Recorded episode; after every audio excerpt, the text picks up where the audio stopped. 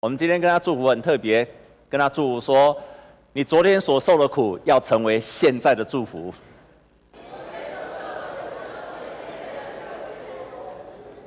有阿妹吗？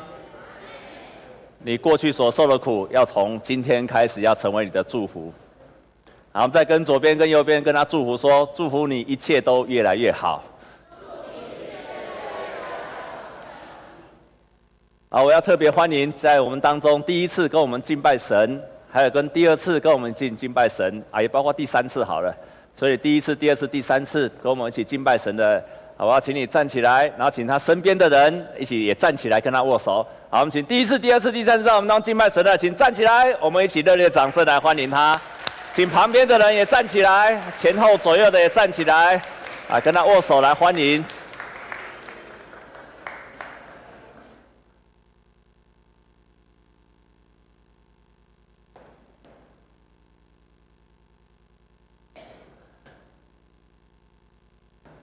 好，我先报告一件事情。我们教会在推广，就是每一天你要读神的话语，所以我们有活泼的生命。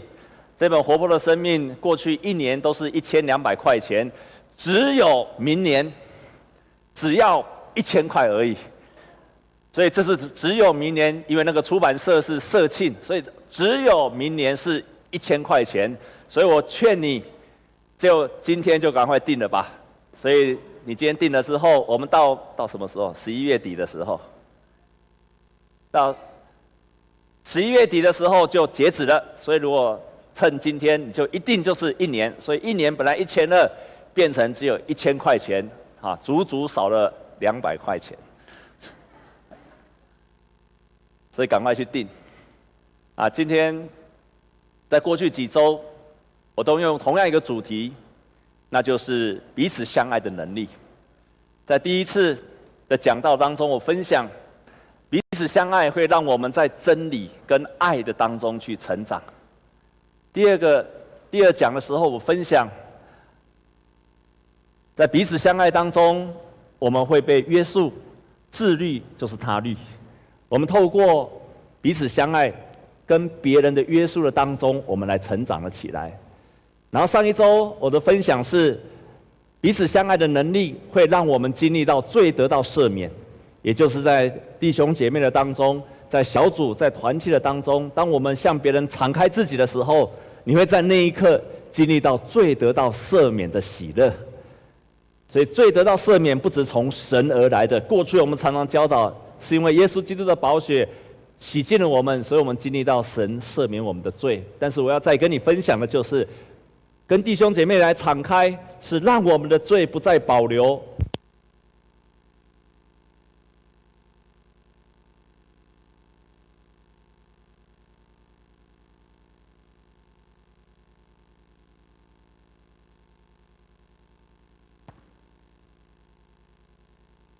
好，有有有的有有，剩一个。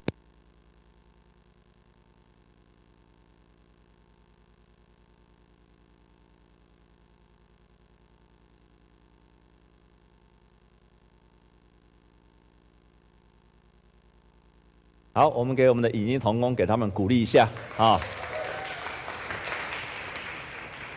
啊，过去一年当中，我们的影音同工是被骂最惨的同工，因为我们刚好的我们的很多影音的设备在更新的当中，谢谢他们。哎，我讲到哪里了？啊，但是其实更关更重要的就是说，我们在团契的生活当中，我们向弟兄姐妹敞开，罪就不再隐藏。罪就不再躲起来，罪就见光死。所以我们在团契跟小组的生活当中，会帮助我们经历到罪得到赦免的喜乐。那今天我要分享的就是，彼此相爱会让我们在受苦的当中得着安慰，会让我们在受苦当中得着了安慰。我在五十岁以后最大的一个困扰，那就是每次减肥都减不下去。怎么跑步，怎么运动，怎么少吃，牧师娘可以做见证。我过去是吃两碗饭，现在我只有吃半碗。真的没有骗你的，就一直胖。我才知道说，原来到了五十岁以后，真的很多的体质改变了。那我跑步也拼命的跑，就是减不下去。在座弟兄姐妹，你没有这个困扰的，请举手。没有这个困扰，请举手。啊，感谢主哈！你有这个困扰的，请举手。啊，这么多人啊！完蛋了，完蛋了，完蛋了！好啊，我们跟举手的说，今天牧师这个信息是为了你讲的。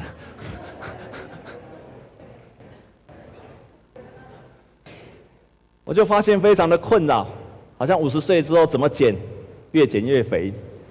然后呢，每次稍微减了一点点之后，就会跟自己讲一句话说：“哎呀，这么辛苦，应该要怎样？啊，慰劳自己。”然后甚至就会跟自己讲说：“哎呀，跑步跑步跑步，要去运动要运动运动。”然后就跟自己讲说：“没有体力哪有时间跑步啊？没有吃饭哪有时间跑步啊？所以就吃更多。那总是在那个恶性的循环的当中。很有名的《伊索寓言》里面有一则很很有趣的故事，那就是有一只狐狸，有一天在那边散步散步散步，走着走着走着，看到那一个葡萄园里面那个葡萄。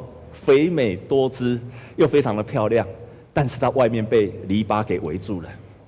于是这个狐狸它决心要去吃那个葡萄，怎么办？因为那个篱笆围住了，而且篱笆刚好有一个缝，那个缝又非常非常的狭窄。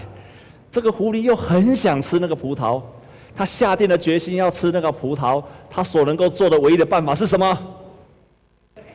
减肥。于是他大立志节食三天三夜。他就三天三夜都不吃东西，终于让这只狐狸能够瘦到可以穿过去那个篱笆了。他穿过去之后就大吃大喝，哇，这么棒的葡萄，一直吃一直吃，大吃大喝了三天三夜。啊，这时候他吃饱了，他要出去了。他瘦了五公斤又回来了，所以他出不去，他就必须要再瘦三天三夜才能够出那个篱笆。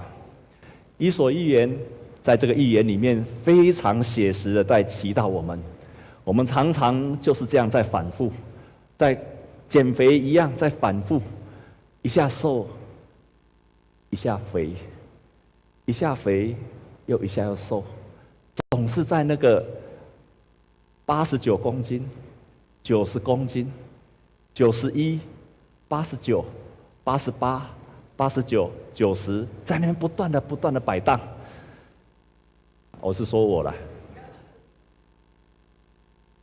我们生命当中的受苦也是一样。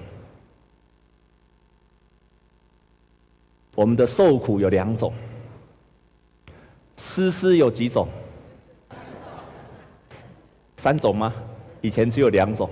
我们那个时代，思思有两种，受苦也有两种。有一种苦叫做良性的受苦，就这种受苦对我们是有帮助的。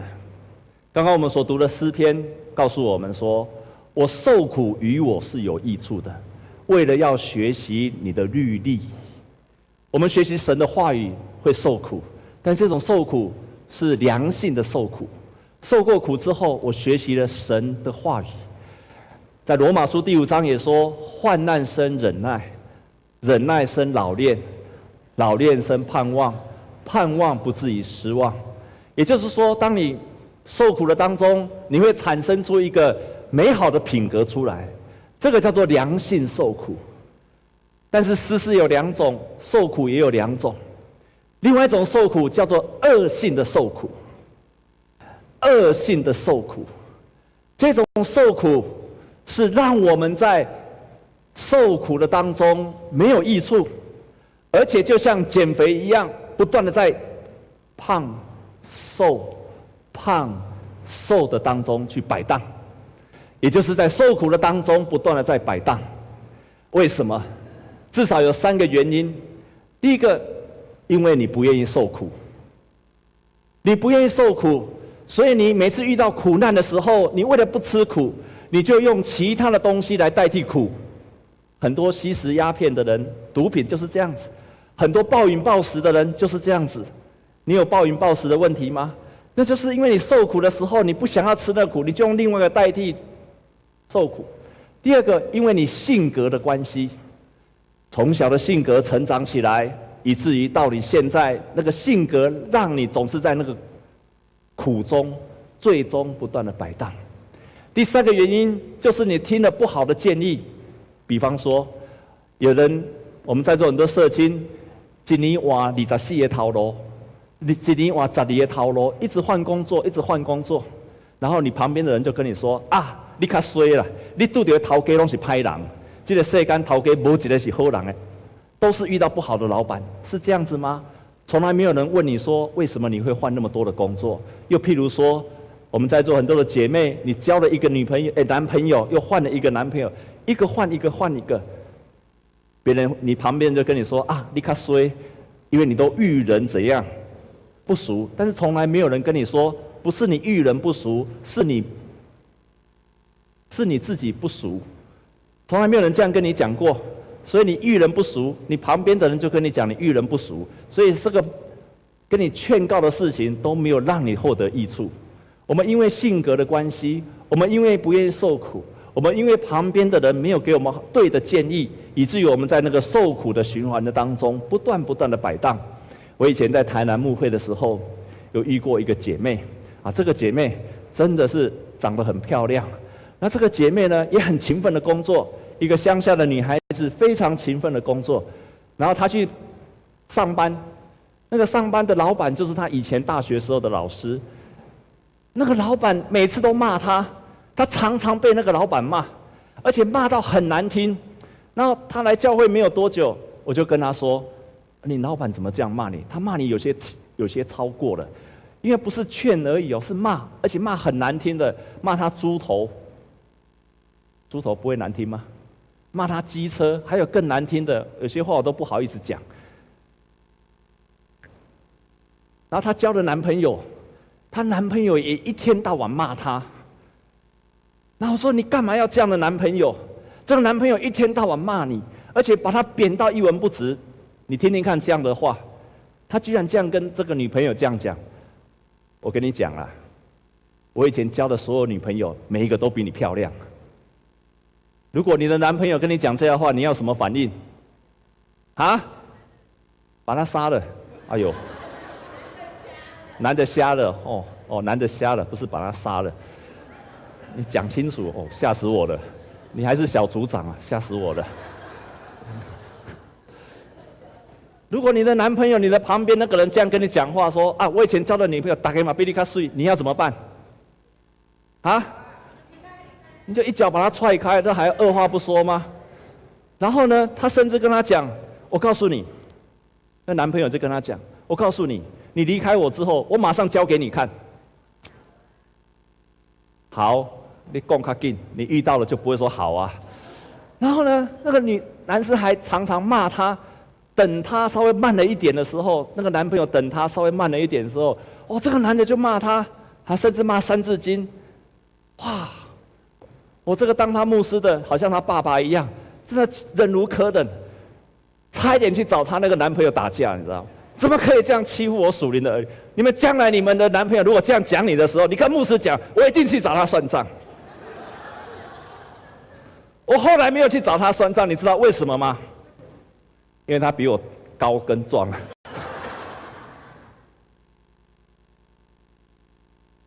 后来他在两年前。跑来台北找我，他离开了他的公司，换了一个贸易公司，非常好，非常器重他。然后他终于把那个男朋友给干掉了。这种事不要说阿们。好，好。然后他离开了之后呢，又交了一个男朋友，超级的爱他。我常常在那个辅导弟兄姐妹的当中，常常看到很多人就在那个像减肥一样摆荡来摆荡去。没有办法从那个循环的受苦的当中去脱离。圣经中如何形容这样子的人？在箴言里面十六章第十一节形容这样子的人说：愚昧的人行事愚昧，行了又行，就如狗转过头来吃他所吐出来的东西。愚昧的人是行了又行，反反复复的做。然后呢，已经像狗吐出来东西，那他又回头去吃它。然后耶稣也曾经讲过一个比喻，他说有一个人身上很多的鬼，耶稣把他赶出去了。鬼四处去游行，看到没有人，没有地方，回来再看这个人，他里面打扫干净了。于是这个污鬼又找了比七个更恶的鬼住到他的里面。耶稣说：“这个人的境况，末后的境况比现在更糟糕了。”换句话说，当我们生命改变了之后，没有让新的生命进来，神的话进来，圣灵进来。我们就不断的在反复同样的错误，那你的境况会比以前更糟。圣经中一个最具代表性的人物就是参孙，就是参孙。参孙他是在四世纪里面一个神所兴起的一个非常强壮有力的男人。这个男人是来要带领以色列民族，要拯救他的。那参孙他的生命当中，每一个人的生命当中都有个死角，都有个弱点。都有个从你的原生的家庭也好，或者你后天所学习的，很困难去面对的。参孙他最大的弱点就是情欲，这是他生命当中最大的弱的弱点。这圣经记载说，有一天他跟他爸爸说：“爸，我要结婚了，我看到了一个很棒的女孩子，我要跟她结婚。”啊，她是谁呀？她就是我们隔壁专门欺负我们国家那个非利士人。那个国家的女孩子，他爸爸吓了一跳，说：“什么人你不教？你要教一个我们敌国的敌国的女孩子？你有很多人可以教，我们国家里面漂亮的那么多，你为什么要去娶一个别的？为什么要去娶一个别国的女？那是跟我们是敌对的。中山教会那么多漂亮的女孩子，为什么不教？干嘛去教其他教会的女孩子？阿门吗？”中山教会那么多英俊的男士，为什么不交？干嘛眼睛都长在头上？阿门吗？阿妹，只能长了阿门。他爸爸就这样骂他：“你为什么要这样子？你头你把酒塞他头顶，你把酒给我勒下把搞掉，你现在边可以搞其他国家？而且那个人又是跟我们打仗的国家，这个参生就定义要交。有一天，敌国的人就串通他的太太。”跟他说：“哎，你们这个这个是个大能的勇士，他出了个谜语考我们，我们没有一个人可以回答。你告诉他，你偷偷的，请你偷偷的、偷偷的跟他探探看，看他的谜语的解答是什么。你偷偷探他的谜语的解答。圣经记载，圣经真的这样记载。这个太太，这个新娶的太太，这个敌国的太太，就照圣经这样讲，天天烦他，天天烦他。”圣经这样记载，这样记载说，他的这就天天在他的面前，而且特别选在那个参孙在宴请他的朋友的时候，你来想想看，当你在请朋友的各位弟兄，你想想看，等你开始就掐人 K 的时，你的好朋友都来了，你的太太突然从外面出进来，然后就哭哭啼啼的说：“你不把答案跟我讲，我就一直跟你揉，每天跟你吵，而且照圣经说这样，他就这样连续吵了七天。”在座弟兄，如果有一天你的太太呀、你的另外一半跟你吵了七天，你会不会投降？会不会？参生就泄了他的谜底。啊，这个故事也在提醒我们姐妹，提醒我们姐妹，你如果想要珠宝，想要新衣服，想要出国旅行，有一个很好的方法。就是不断的烦你的先生，而且照圣经上所记载的，要吵几天呐？啊，七天。要在什么时候吵啊？啊，他的好朋友来吃饭的时候，啊，那个时候吵真的很有用。哦，圣经这样记载，你可以试试看。好，就这样连续吵了七天，于是参生就泄了底。过了没有多久，参生。又看到了一个女孩子，叫做大大利拉。这个大参生，他是上帝所兴起的，要带领以色列人去对抗非利士人的。他是一个大能的勇士，他是个他是个强壮的、非常有力量的人。神给他无比的力量，但这个人的缺陷就是他没有办法抗拒女人。终于又来了。他就娶又找了这个大利拉，于是他的敌国的人又跟他讲：“大利拉，参孙很有力量，我们每次都被他打败。你偷偷的问他，到底大到底参生你的力量来源从哪里来的？为什么参生这么有力量？你把它套出来，哇！同样的情形又来了一遍，同样情形又来了一遍。大利拉又跑去烦参生，而且又跟他哭哭啼啼，然后就问他，第一次就问他说：“到底你的力量从哪里来？”不跟他讲，就吵，就哭，就闹。一哭二闹三什么，就上吊。你老婆还跟他讲，我死给你看。哦，就这样一直吵，一直吵。吵完之后，禅师就跟他讲：“好了，我跟你讲了。”我的力量的来源，你只要，你只要用轻绳，然后浸水把我绑起来，我就失去了能力。参生这次学乖了，他就没有马上把答案跟他讲。于是呢，敌人来抓他的时候，他用轻绳把他抓住，把他捆住的时候，他一挣就挣开了。哎，不错哦，参生这次学聪明了。就是他的另外一半再怎么吵，也不能把真话讲出来。哇，参生这次学聪明了。在座弟兄，我也要回应你：当你的太太一直吵、一直吵的时候，你千万不要给她正确的答案。第二次又来了，这个大利拉不放心、不甘，又跑来找他。第二次跟他讲，参生这次更聪明了，就跟他讲：我跟你讲，你要得到我的力量的来源，很简单，你只要你要让我失去能力，很简单。你只要再拿绳子啊，再用绳子啊，你把我捆起来。那这次的绳子要不一样。他说这一次的绳子呢，你去拿那个那个呃绳子，然后呢把我绑起来，七条没有干的青绳。那第二个，你要拿那个新的绳子，没有拿没有用过的绳子把我绑起来，我就会失去了力量。第二次哎，人家又把他趁他睡着的时候又把他绑起来。当人家敌人来的时候，参生照样又啪又挣脱了。原来参生怎样？又骗了他。第二次又骗了，哇！这个参生聪明了。结果这大力拉没有放过他，所以这个时候就是男女双方在 在较劲，看谁撑到最后。于是大利拉又问他：“你再不跟我讲，我真的要上吊了。”这一次参生说。你只要把我的七头发七七撮的头发，跟那个织布的线呢、啊，把它缠在一起，那我就会钉起来，我就会失去力量。啊，这个大利拉很高兴。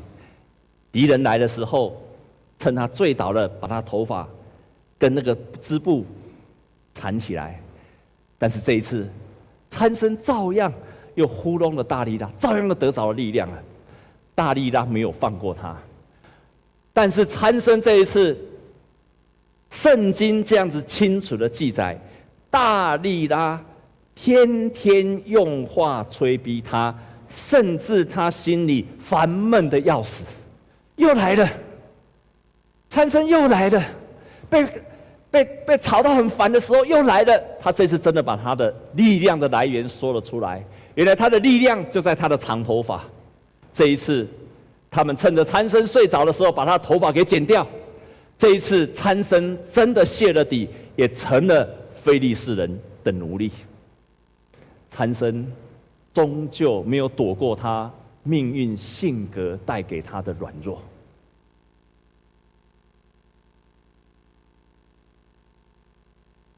活在悲惨之下。这个就是恶性的受苦。对你本身没有利益，却不断的反复，因为你的性格，因为你没有好的建议，没有好的带领，也因为你不愿意受苦，于是你就陷入到那个恶性的循环。这样的受苦是没有意义的，这样的受苦不会让你成长。我们陷落在罪的当中，很像参生一样，不会让你成长的。我们怎么办？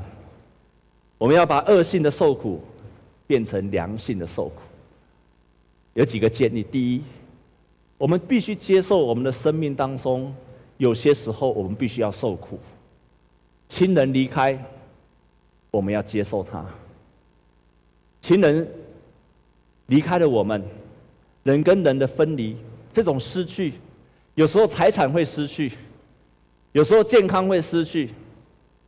我们的人生有时候会失去，这个是不可避免的。我们有时候必须要勇敢的接受它。第二个，我们要抗议，不要这样的事能够发生。所以，也就是说，当这样的事的发生的时候，弟兄姐妹，虽然牧师常常在讲台上说你不要抱怨，但是我不是说你在遇到痛苦的当中什么都不要讲。我常常教导弟兄姐妹，你在痛苦的当中有两件事情，你可以诉苦。第一个，你可以在小组当中诉苦；第二个，你可以找好的属灵长辈来诉苦；第三个，你可以跟上帝来诉苦。你找到对的对象来诉苦的时候，会帮助你。所以你不是什么都不要喊，不要不要哭，你可以痛哭，可以大哭。你为什么你需要过小组的生活？小组会接纳你的受苦，会接纳你的痛苦。第三，我们要正确的悲伤跟告别。所以反过来说，当如果有人跟你诉苦的时候，我们有些话千万不要讲，因为那对当事人是没有意义的。当一个人在受苦的当中，有哪些话是不要讲？你知道吗？有哪些话是不要讲？你知道吗？我们常常会讲的一些话，譬如说：“啊，你想开一点呐。”这种话就不要讲了，因为他如果会想开，就不要跟你讲了。又譬如我们常常说一点：“啊，你不要胡思乱想啊。”这种话也不用讲了，因为他如果不会胡思乱想，也不会跟你讲了。还有哪些话？啊，你要有信心哦。啊，这种话也不用讲了，因为你这样讲，好像他现在没有信心一样。他已经够苦了，你好像又在说他没有信心。但是我们可以做什么呢？我们可以做什么？我们可以问他：有一天，如果你旁边的人他遇到了疾病，很难好起来，甚至于是很困难医的疾病，他跟你讲说：“我很痛苦，我一定好不起来了。”这个时候你要怎么回答他说？你不用回答，你要问他为什么你觉得你好不起来？你在担心什么？你在害怕什么？你才能够知道他真正担心跟害怕的是什么。然后你给他一个盼望。我们一定尽全力的爱你，用最好的方式来帮助你，来医治你，这样才是一个真正给人一个正面的好的建议。最后的。我特别要强调第四点，最后就是你一定要下定决心，你要复活成为一个新造的人。如果你受苦了，就要好像耶稣基督背起他的十字架，在十字架上他受苦死亡三天，三天之后从死里复活。所以以后你受苦，你要受苦没有问题，经历受苦也没有问题，但是受苦三天后要从死里复活起来。给自己三天就好了，让自己经过三天之后能够从死里复活起来。我们跟左边、右边的人跟他讲说：“祝你三天之后从死里复活起来。”然后再跟他祝福说：“再跟他祝福说，你昨天所受的苦要成为现在的祝福。”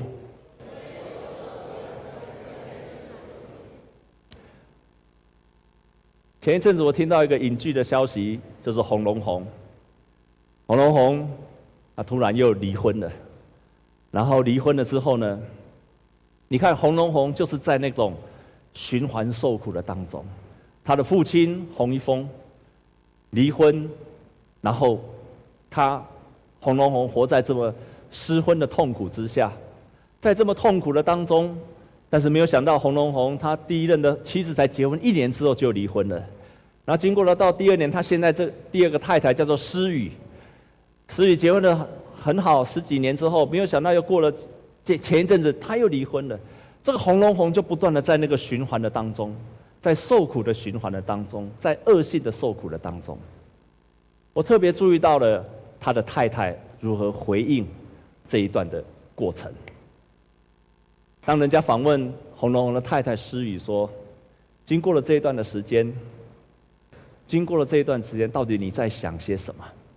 你你怎么经过？他说，当他知道了红龙红的事情之后，他狂哭了十天，狂哭了十天，每一天都哭，狂哭了十天。